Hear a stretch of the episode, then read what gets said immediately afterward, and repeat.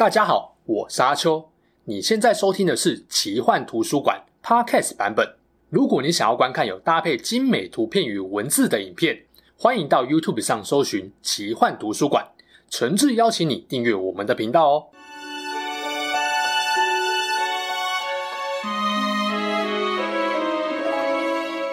Hello，大家好，我是阿秋，来聊聊神秘奇幻的主题故事。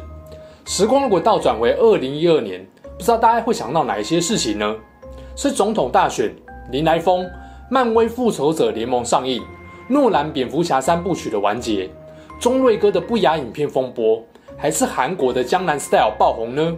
其实，在当时呢，还有一件事情对全球来说都还蛮轰动的，那就是世界末日的降临。因为据说，二零一二年是玛雅文化历法中世界终结的一年。虽然说在荧幕前看影片的你，本身就印证了这则末日预言没有成真，但当时候台湾的新闻报纸跟电视节目或多或少都有过类似的讨论哦。搞不好你和你的朋友的脸书在二零一二年还发过跟末日预言有关的动态呢。好，有点扯远了哦。这期要跟大家聊的就是末日预言这个话题。你知道吗？人类两千多年以来啊，就不断在预言末日的到来。尤其这最近两百多年，数量可以说是越来越多。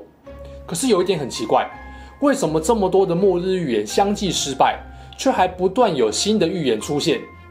为什么有些人总是对这种事情深信不疑呢？现在就让我们用这支影片来回顾一下二零二零年以前几个曾经轰动一时，但最后都被狠狠打脸的世界末日预言吧。末日预言这件事情和宗教有相当密切的关系，这最主要是来自于基督教的审判日观念。用比较简单的概念来理解，就是预言耶稣即将再次来到人间，并对所有人的灵魂进行审判。不过，末日审判的概念也容易让极端偏激的人用来当做毁灭世界的理由。反正也不知道什么时候神会降临，那干脆就由我来当那个救世主吧。没有错，其实很多小说、电影故事中的反派毁灭世界的出发点都是来自于末日审判。当然啦，如果你是无神论者，生活也过得很美好，然后突然有人告诉你：“哎哎哎，世界末日快来了！”哎，难道你会觉得好爽啊？终于要解脱啦？不会吧？你只会觉得很靠北而已吧？对于获知预言的人来说，为什么要把末日预言告诉大家呢？这点当然是蛮有争议的哦。总不会每个人都这么好心吧？如果是比较正面的理由，大概就是引人改过向善啦，让大家居安思危，不要堕落啦。反过来，负面的大概就是为了博取众人的关注，获得大量名声跟人气，甚至是诈骗敛财等等的吧。总之啊，虽然很多人会觉得末日预言就是一个缺乏科学根据的无稽之谈，但你无法否认，大家对于这个话题就是很有兴趣。那接下来呢，就帮大家精选出几则比较有代表性的失败末日预言吧。一八零六年，在英国里兹这个地方，有一只母鸡生下了一颗预言蛋。这颗蛋的上面呢、有一行很清楚的文字，写着“基督来了”。哇塞，不得了啊！这只鸡马上就被当地人誉为先知母鸡。消息渐渐传开之后呢，很多人就跑去看这只神奇的母鸡。看完之后都很感叹。因为呢，少了一颗正常的蛋可以吃了。喂，不是啦，是对于末日突然要降临感到很错愕、很绝望。不过没多久，就有人发现先知母鸡的蛋怪怪的，蛋壳上的文字啊，好像是人为加工上去的哦。经过调查，发现母鸡的蛋根本是它的主人玛丽贝特曼用一种有腐蚀性的墨水写在蛋壳上的，然后呢，再把整颗蛋硬生生的塞回母鸡的体内。对。就是这么残忍，在这边一定要跟大家顺便宣导，这种行为呢是在虐待动物，是违法的，大家千万不要模仿，否则属于你的末日可能很快就会到来了。最后啊，这个玛丽贝特曼在三年之后被判处了绞刑，但你知道，历史总是不断的重新上演。八年后的一八一四年啊，英国也有一位高龄六十四岁的妇女乔安娜索斯科特。说她会在这年的圣诞节生下一位救世主，地球会迎来世界末日。巧的是，一八一四年的圣诞节真的出事了，因为乔安娜挂掉了。那那肚子里的孩子呢？别紧张，勘验遗体之后发现啊，她肚子里面哪有身孕，根本只有一堆屎而已。而且啊，六十四岁的这个乔安娜呢，还真的是一个货真价实的处女，真的是啊，英国怎么这么多骗子呢？而且二十多年来的洗脑啊，让乔安娜的信徒高达了将近十万名，这么多，扯不扯？扯！威廉·米勒是一位住在美国的农民，也是一位浸信会的传教士。据说啊，他花了几年的时间彻底研究圣经，经过了精密的计算呢，他得出了一个结论，那就是。从圣经的经文里可以推测出上帝毁灭时间的 timing，然后他就对相信他的人说，这个世界将会在一八四三年的三月二十一日到一八四四年的三月二十一日这一年内的某一个时间点的毁灭。米勒后来确定的末日的时间点是在一八四三年的四月二十三日这天。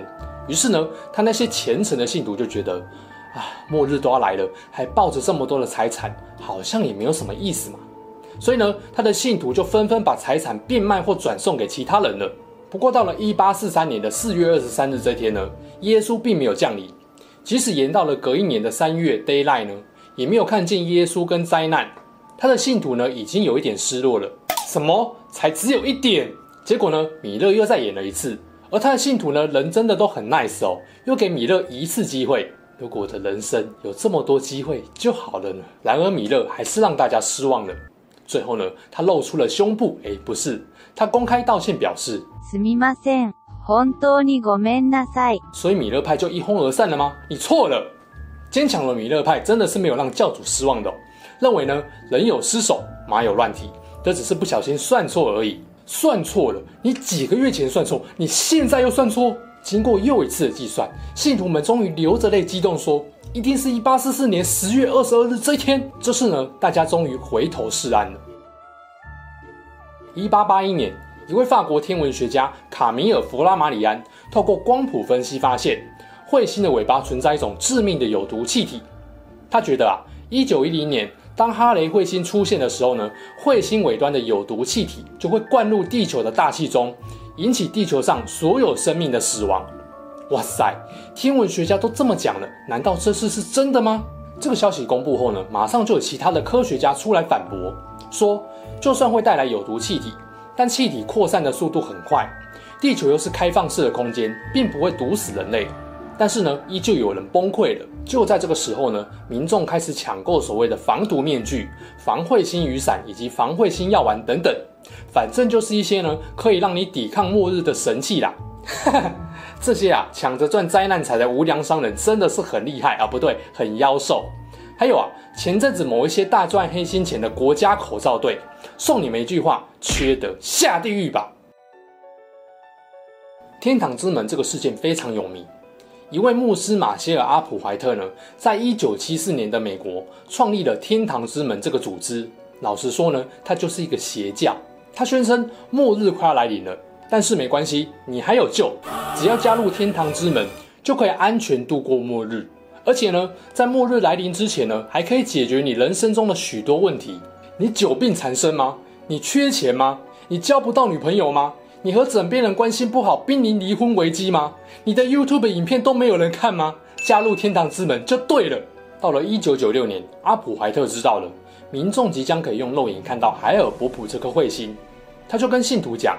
世界末日要来了，不过呢，大丈夫，我知道彗星屁股后面跟着一艘宇宙飞船，只要你们的灵魂能够搭上这艘飞船呢，就能够上天堂。结果，在一九九七年的三月二十六日，阿普怀特跟另外三十九名教徒被发现全部沉尸在教派的大宅里，不知道他们有没有顺利抢到门票呢？根据调查，这些人应该是在吃完晚餐之后呢，分了两到三批人集体自杀，轰动了当时的国际社会。所以说啊，邪教真的是害人不浅啊。这个末日预言跟台湾就有一点关系了，因为预言的人呢是一九五五年出生在台湾嘉义的陈恒明。陈恒明呢是飞碟会的创始人，宣称上帝会派飞碟来拯救信徒，并告诉信徒呢，没事就多吃素，多练气功。嗯，如果以一个新兴宗教组织来说啊，吃素练气功好像还蛮正常的嘛。不过接下来要讲的就不太正常了。某天啊，人在美国洛杉矶的陈恒敏说，他在空中看到了“零零七”三个字。